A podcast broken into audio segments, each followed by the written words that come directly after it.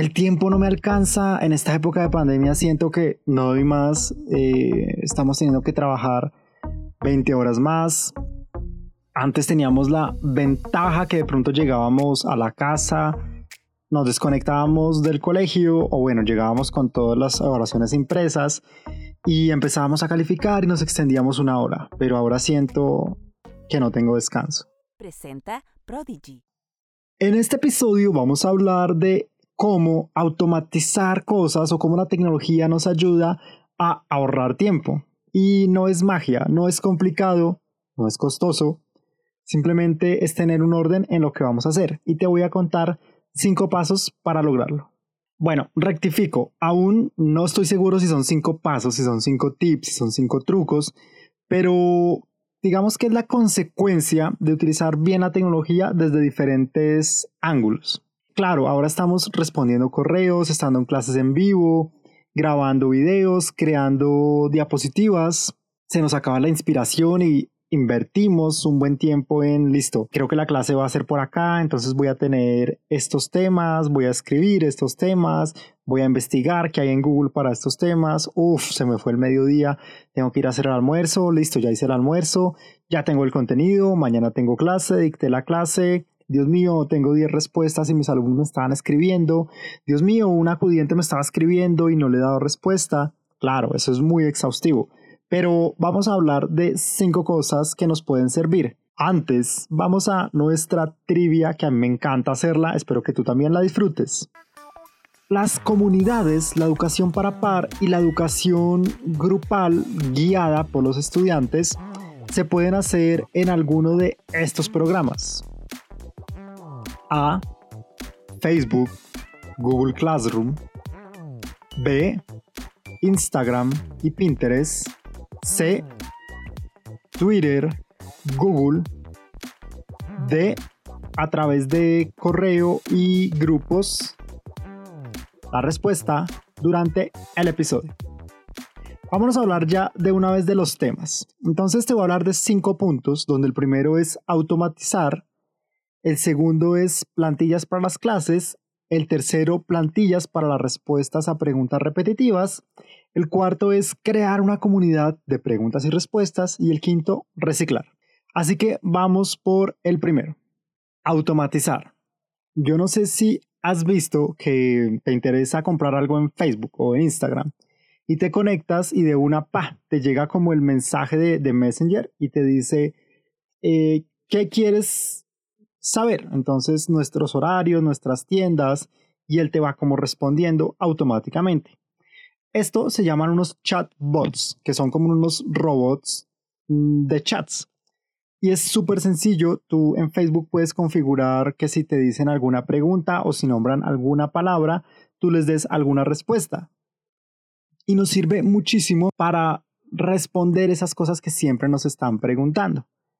Entonces, no sé, siempre nos preguntan, profe, el horario, profe, el uniforme, o me recuerda dónde encuentro el link de la clase, ese tipo de cosas las podemos automatizar para que automáticamente un robot o el computador o internet, como lo quieras llamar, lo haga por ti, sin que dependa de tu tiempo. Segundo, crear plantillas para tus clases. Resulta que de entrada tú dices, bueno, eh, quiero crear una diapositiva, quiero crear un video, pero tú vas haciendo ese paso a paso. Entonces tú ya le vas poniendo un orden a tu contenido. Tú ya dices, listo, empiezo el primer día con una fotico, el segundo con una infografía, el tercero con un mapa mental, les envío un video, les hago un examen por Google Docs y listo. Ya tienes como ese framework construido. ¿Qué tal si lo repites? O sea, si ya tienes esa misma infografía, si ya tienes ese video, lo empiezas a distribuir nuevamente a partir de plantillas. O tienes ya ese esqueleto armado y tienes que, no sé, ya tienes el esqueleto de bachillerato y lo vas a repetir para universidad, entonces pues copias y pegas esas plantillas, te vas a ahorrar tiempo en diseño, en poner el logo del colegio o de la universidad o en poner tu nombre, porque ya está el esqueletico armado. Esas plantillas te ahorran un montón de tiempo. Tercero, Crea también plantillas para respuestas a preguntas repetitivas. Entonces, claro, yo te decía que utiliza un chatbot que te esté respondiendo, pero tú tienes que tener claras cuáles son esas preguntas. Eh, incluso te sugiero un montón configurarlas en tu correo.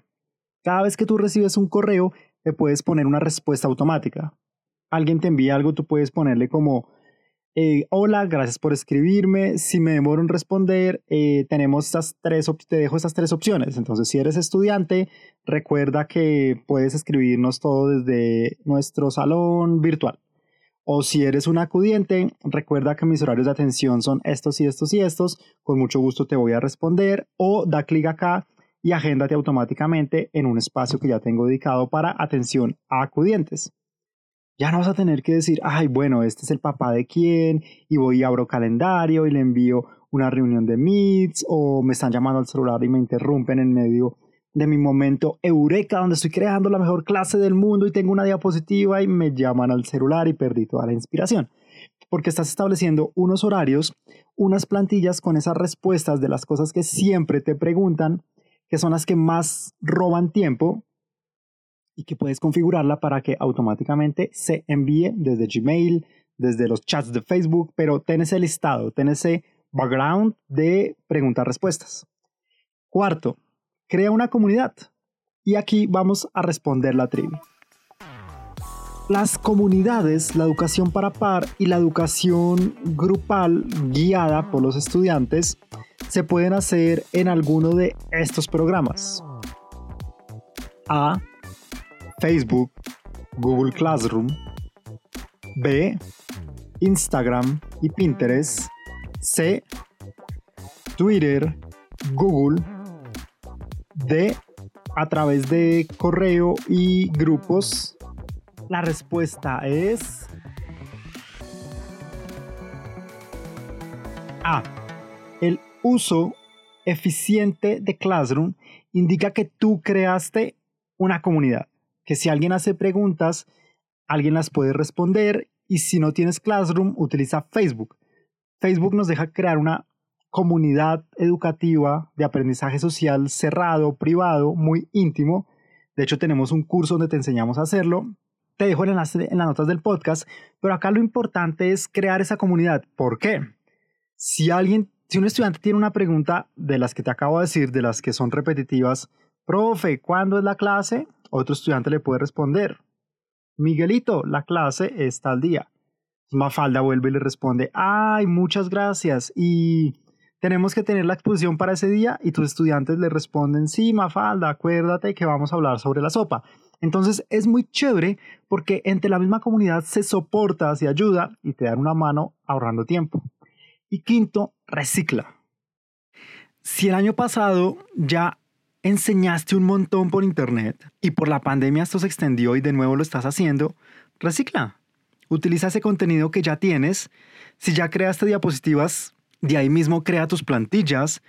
Eh, si ya tienes identificados los estudiantes que más participan, promueve que ellos te ayuden a ir respondiendo a las preguntas y son como monitores de clase virtuales que te ayuden a soportar la comunidad. Crea documentos de, de Word o de Docs, no sé cuál uses, con espacios en blanco donde tú dices, esta es la definición, no sé, este es el tema y aquí dejo un cuadrito donde tú vas a poner una foto y otro estudiante va a poner un video y otro estudiante va a poner un ejemplo. Entonces tú ya no vas a dedicar tu tiempo a poner foto, video y buscar en Google, que en el fondo, a pesar que Google es muy poderoso, nos quita mucho tiempo en la búsqueda, porque nosotros invertimos tiempo en, uy, esto sí nos gustó, o me vi este video de 10 minutos, pero al minuto 8 me di cuenta que no, entonces ya perdí 8 minutos de mi tiempo y claro, cuando tú miras al final del día dices, uy, no adelanté nada, se me fue el tiempo. Recicla recicla todo lo que tú ya tengas, toma fotos, si tienes cuadernos, si tienes libros, tomas fotos y publica las fotos, ¿por qué no?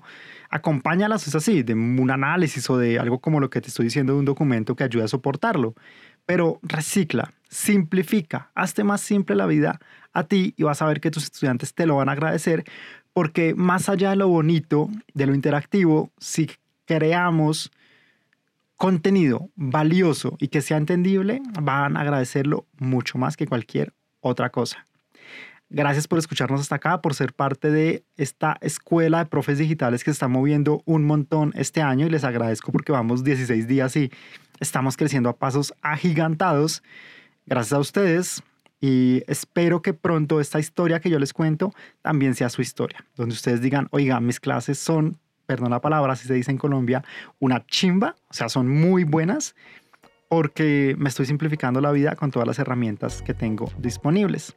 Y como siempre, profe, gracias por permitirnos simplificarte la educación para simplificarnos la vida y nos estamos viendo.